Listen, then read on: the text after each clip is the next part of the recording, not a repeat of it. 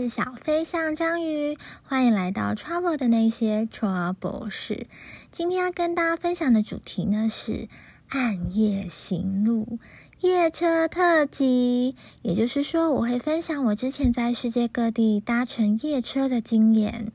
那种坐在车上一片漆黑、陌生的环境，周遭的人都说着陌生的语言，有点不安。有点刺激，重点是整车的人你都不认识，然后他们要与你共度今宵。一睁开眼，大家就拍拍屁股走人，这是什么前言？但我觉得这就是夜车的魅力，带着肾上腺素睡觉的一个晚上。那在开始分享之前，想要先跟大家做个说明。啊，这个频道所有分享的事情呢，都是真实发生在我或者是同行旅伴身上的事。不过呢，因为有些经验年代久远了，所以呢，在细节上可能记得不是那么清楚。再加上呢，我创这个频道最主要也不是要分享旅游资讯。所以说，如果想要截取其中的一些讯息，或是疫情开放后要到那些地方去旅行，请务必要先核实这些资讯哦。那么接下来，请大家带着听故事的心情听下去吧。待会见。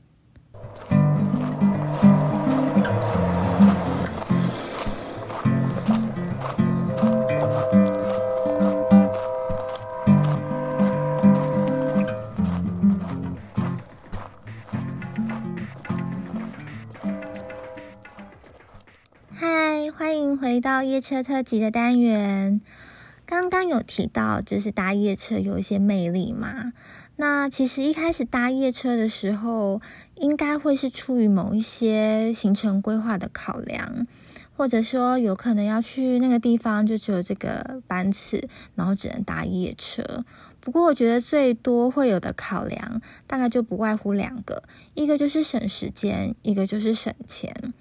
像我们这种小资族嘛。请假就是就只有那几天而已，时间非常的宝贵。反正睡觉每天都要睡觉，所以如果隔天一一觉到天亮就可以就是到达目的地的话，好像其实也是一个不错的选择。那省钱方面就肯定啦，因为。比如说，我从 A 到 B 地，我本来就要有这一段交通费，然后我到 B 地，或是说我原本在 A 地还要再住一个晚上，那所以如果搭夜车的话，等于就是省了一个呃住宿费。不过有的时候可能也要注意一下，有时候搭夜车的那个金钱有可能会比那个坐白天的车，然后住一个晚上还要贵哦，所以可能这个要注意一下。那讲到我人生中第一次搭夜车，其实不是为了省钱，也不是为了省时间，就是也不是为了什么旅行的目的而要去搭夜车。当时的我呢，还是只是个研究生，然后我选的田野场域在中国，当时的中国是这样子的。呃，处在一个百废待兴的状态，各种建制都不是很完善，所以我在去中国之前呢，我有准备一笔现金，然后我妈呢有带我去银行，就是帮我办了一张金融卡，可以跨国提领的。对，所以我就是准备好了以后就去了中国大陆。那我这一去就是三个月，所以当我三个月的时候，我的盘缠真的就用尽了。我原本就是预计要三个月回台湾，但是那个时候呃我的事情还没有做完，所以我必须要再留一段时间。可是我的钱已经没有啦，呃，然后重点是我当时一去。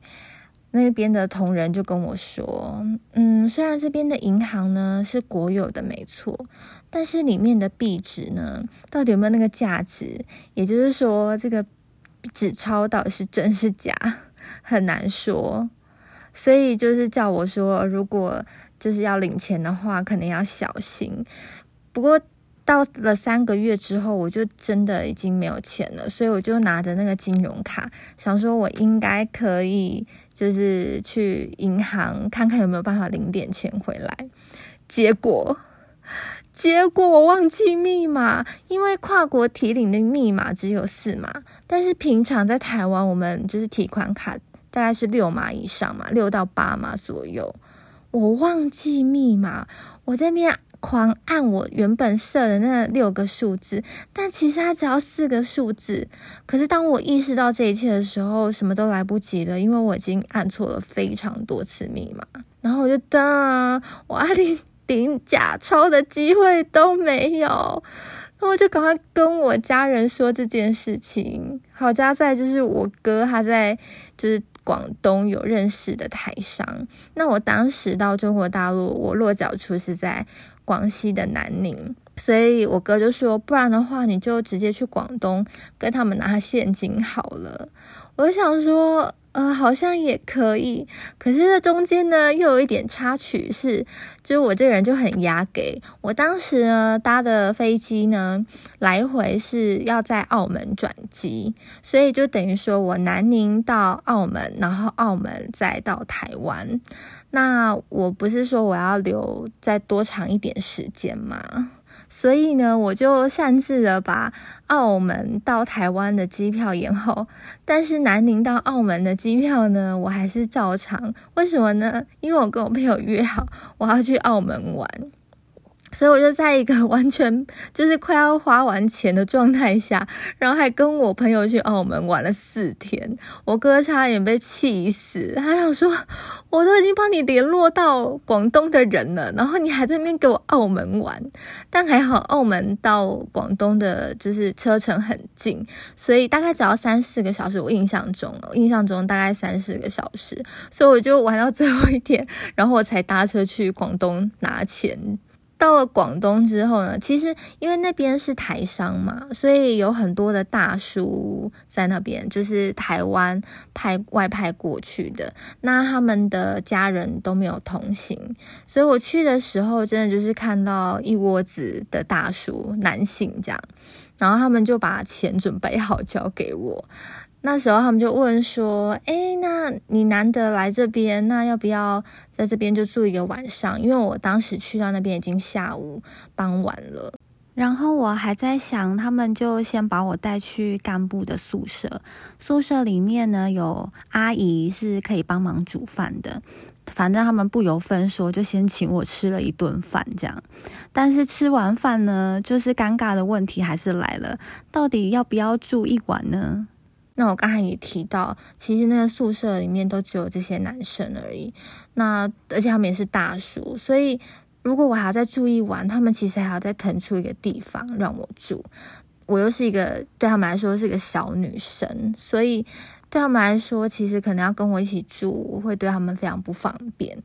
那我自己想了一下，我就觉得就是已经很麻烦人家了，我不好意思就是这么厚脸皮，所以我就跟他们说啊，没关系，我可以等一下就搭车回广西。那他们就说，哎，刚好有一班车是从广东到广西南宁那边，那大概要八个小时搭夜车，你可以吗？我就说我可以，然后我就他们就载我去了，就是车站。我就想说，哇，搭夜车也没搭过这样，然后我就一上去的时候，我就有点后悔，因为我其实蛮紧张的。我想说，我刚才都没有紧张，但我一上去之后就。大家的眼睛就看着我，然后我就非常的紧张。我想说，糟糕了，糟糕了，我完完全全不知道等一下的旅程会发生什么事情，然后我也不敢乱瞄。不过我可以讲一下，就是那个车子里面的内装是什么。其实它有一点像学校宿舍，就是上下铺。就我们的那个楼梯走上去之后，它是一片平的，但是它有分成三排。等于说每一排就是都可以，就是有个空间可以睡一个人的，然后它的上面还有架着床板，所以其实是有上铺的。那它上铺大概也是三排左右，然后我是住在上铺，我自己是蛮喜欢住上铺的，如果有可以选择的话，因为我觉得上铺比较不容易被人家就是摸走什么东西，就是相对会稍微安全一点。所以我当时被安排到上铺的时候，其实是蛮开心的。然后我就爬上去，因为还有个小楼梯嘛，就是很像学校宿舍那样，所以就是有个小楼梯要爬上去上铺。然后爬上去之后，其实我有点惊讶，因为它居然有床垫跟被子。是很完整的设施设备，但我想大家听到这里应该会有一点担心，就是会有点想到说，哎，那个卫生的问题。因为根据我刚才的描述，当时的中国呢，呃，各方面都还在建制当中嘛，所以其实可能我觉得马上会想到就是卫生问题。不过让我蛮惊讶的是。它的那个床垫不仅很柔软，然后被子也是是舒服的，而且它并没有任何的味道，就是只有淡淡的就是水洗过的味道，不会像说有一些地方它为了要可能要掩盖一些什么，然后有很多洗衣精的味道，这样就没有。它就是淡淡的洗过味道，而且我当时其实已经在中国混了三个月了，所以我对一些状况已经相对可以接受。然后，所以那时候我在上铺就是睡觉的时候就觉得蛮舒适的。那中间有发生一个小插曲，就是我呢中间想要下来上厕所。我是一上去哦，然后他开始开车的时候，可能我是最后一个人吧，他的灯就全关了，就是关到一个就是大家真的可以好好睡觉的一个地步，所以我就摸黑，我就想要从上面下来，而且我又不想要惊扰下面的人，所以我就。在那边就是脚那边乱晃啊，结果不小心就给我摔下来。我想说下铺的人应该傻眼，想说这个孩子到底发生什么事情？对，我就摔下来，然后就受伤了。我那个伤啊，就是一直到我记得就是五年都还没有好诶，可能我自己身体很差吧，就是我。在那边带的伤，这样一个印记。对，不过大家应该听得出来，就是这个夜车它是有厕所的，而且它的厕所真的不臭，是干净。我我不敢说非常的干净，但是它真的没有味道。对，当然我也不是说就是当时中国怎么样就一定要感觉很不卫生或什么的，而是我觉得诶，这真的有点超乎我的想象，因为我我刚才说了，其实我在中国混了三个月，而且我很常下乡，所以其实怎么样子的状况我算是有看过，但那一趟车程比我想象中的还要舒适很多，就是温馨的感觉。所以，当我回到了南宁之后呢，这趟旅程对我来说是蛮惊喜的，蛮开心的。这样，就是是一个好的正向的体验。所以呢，这也开启了我之后第二次在搭夜车的一个想法，就是有点坐绕兴趣了。这样，所以我第二次搭车呢，就是也是一样，在中国大陆，在我回去的时候，有了第一次蛮好的经验。就其实也是，就是没有被偷，没有被抢，然后还蛮舒适的，对我来说是一个蛮不错的经验。所以要回台湾的时候，我就想说，因为我从南宁到澳门那一段机票已经被我用掉了，我只剩下澳门回台湾的机票，所以从南宁要到澳门这个路程到底要怎么办呢？就我必须要想办法。我后来就查到了，除了飞机以外。还有夜车，没错，这是我第二次搭乘夜车，都是在同一个时期。然后我就去查了一下，就是从广西南宁到珠海，因为珠海跟澳门是连在一起的，所以我只要从南宁坐车到珠海，然后进到入境到澳门，那这一段就完全 OK 了。我之我之后再从澳门搭飞机回台湾。就 OK，所以我就兴冲冲的订了从南宁到珠海的车票，然后那一天我就挥别大家，我就开启我的旅程，第二次搭夜车。那一上车的时候，它的内装是高级的哦，我刚才讲的就是第一次搭夜车，它是比较像是那种比较淳朴的学校宿舍型的。然后这一次的夜车呢，它是青年旅社型的，它不像上一次那个夜车有三排，它只有左右两边有而已。然后也是有上下层，但它它真的比较像青年旅社那样，它就是一个框框哦，它是一个框框，就是你四面都有墙，只有你。另外一侧就是靠走道的，没有墙而已。然后它就是一个很大的空间，你整个人跟你的行李都可以摆进去的。但是它的软体就没有那么好，它真的就是那么一个空旷的四方形给你，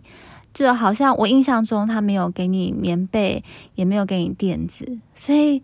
就是要睡在那个硬硬的车板上。所以，如果车子那边恐龙恐龙，你整个人就是会那边恐龙恐龙恐龙，所以它看起来好像很高级，可是实际上不是很舒适。然后最令我最受不了的就是，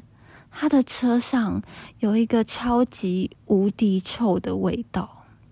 我不知道那是什么味道，但偷偷说，真的很像脚臭味，就很像，就是那个脚臭味没有被处理干净。然后非常多的人的味道残留在那边，好像那台车从来就是它的空气的空调从来没有把车子里面的空气抽出去外面一样，非常的可怕。光是那个味道我真的不行了，不论它的硬体条件有多好，然后我就一夜难眠。我想说，天哪，怎么会这个味道？而且它看起来很高级。我原本还想说，这。这个旅程应该是蛮多人会搭的，结果我所以以为会很高级，结果就真的没有这样，然后就带着这个很痛苦、很痛苦的心情。我印象中我还是坐了大大约也是八小时，我确切的时间我真的忘记了。反正我就是也是一样，就是坐到澳门这样。但是因为我坐到澳门的时候才凌晨四点左右。那我刚才讲，他那个车上其实并没有办法坐很多人，因为他就是两侧然后上下而已，所以我就想说人应该不多吧。结果我一到珠海，我吓死，就是要进去澳门的人超级多，超级多的，就是应该可以感受到我惊吓的心情。就我要拿那个护照。然后要过啊，应该不是护照，是台胞证。要过那个关的时候，超级多人，想说到底是从哪里冒出来的？但因为那时候凌晨四点嘛，那我记得澳门的呃海海关好像五点才开，然后所以我们就一堆人要在那边排队。那因为我的车次可能是比较早到的，所以我从就是珠海出关以后，我很快就排在很前面这样。但是很快很快的，我的后面就是排了很多排人，就是满到一个不行。对我来说，就是真的很惊吓的情景，因为我真的不知道那到底是什么状况。但是呢，我本来是抢到很前面的位置。但逐渐的、逐渐的，随着时间快要到了，快要可以进去，我的前面越来越多人，越来越多人，越来越多人，对我就是被插队，很可怕。但我当时虽然在中国已经混了三四个月了，但对于他们插队这件事情，我还是很没有辙，就我只能够用我使出我的吃奶力气瞪他们。但一点用也没有，他们完全没有办法感受到，就是我的愤怒的心情。这样，他们就是不断的插队，然后最后五点终于到了，然后那一窝蜂的冲进去，就我排在前面根本一点用也没有，就是大家就是用冲的进去，那个排队根本就也不是排队，就是几百人哦，就这样冲进去那个柜台，真的很像黄蜂过境。虽然说这个有点负面，但是我真的想不出更好的形容词，就是黄蜂过境，就大家嗡嗡嗡的就冲进去了，就好好好几百人在我面前这样，然后我就想说，我刚才排队是排心酸的嘛，就是排一个排一个自己开心的这样，就哎，我有前二十我这样，但一点用也没有，然后冲进去之后，我就只好就是看着大家。就是呃，就是入关这样，然后我就默默的在后面就是排队这样，对，然后我后来就进去，就就是进去到澳门了。结果进去到澳门的时候，我觉得那些人瞬间都不知道去哪里，好像被稀释了一样，就是无影无踪这样。但我觉得这个情况其也是蛮好想象的，因为珠海跟澳门是连在一起的嘛，所以我想应该是有很多打工仔，就是他们白天在澳门工作，然后晚上就回家，嗯，回珠海，然后隔天再进澳门打工这样。对，所以其实不难想象啊，只是我当时有被那个景象给震撼到，对啊，然后。就这样，我就进了澳门，想说我应该还蛮熟的，对，虽然才去过一次而已，但就觉得自己很熟，也不知道发生什么事情。然后我就在澳门悠闲的晃了一下，然后才去搭飞机，结束了我第二次的夜车之旅。那我刚刚分享的都是巴士型的夜车嘛，那我想说，我就先来分享一下火车的夜车好了。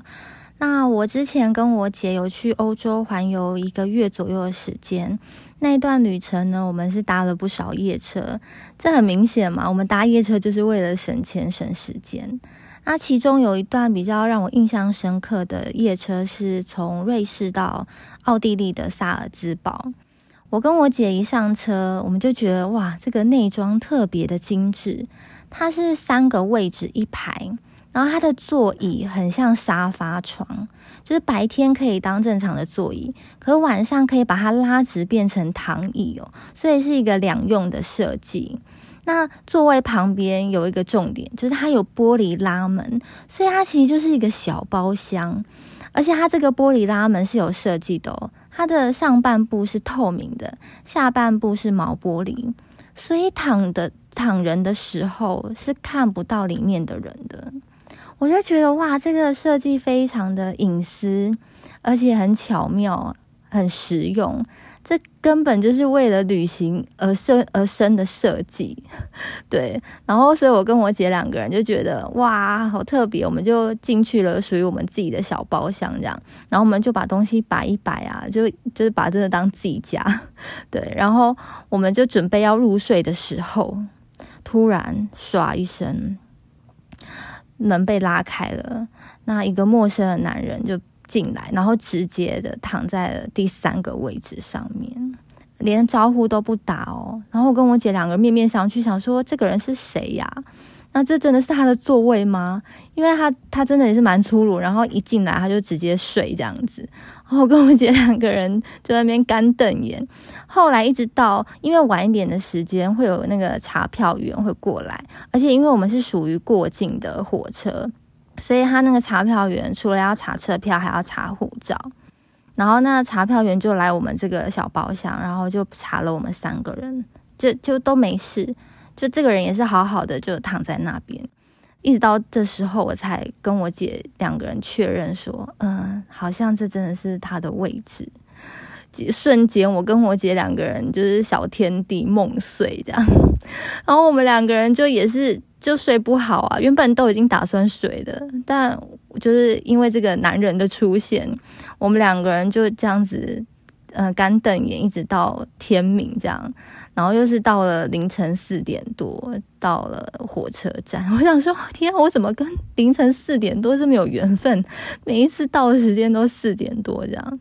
然后我跟我姐就下了车之后，我们两个就会说：“天啊，我们都没有睡着诶。对。然后可是因为才四点多嘛，我们两个就只好在那个火车站那边随便找个地方坐着。呃，我们原本是要去民宿啊，可是因为民宿还没有开，然后我就把我的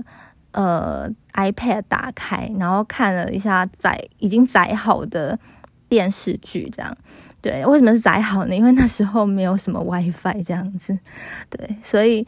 我们就在那边度过了一个早上，然后一直到就觉得哦民宿应该有开了，我们才就走过去。因为当时会找的都会是离火车站很近的民宿啦，这样会比较方便一点。然后我们到了民宿的时候，我们两人饥肠辘辘，因为我们两个人就是又饿又冷。当时欧洲虽然是夏天，但还是很冷。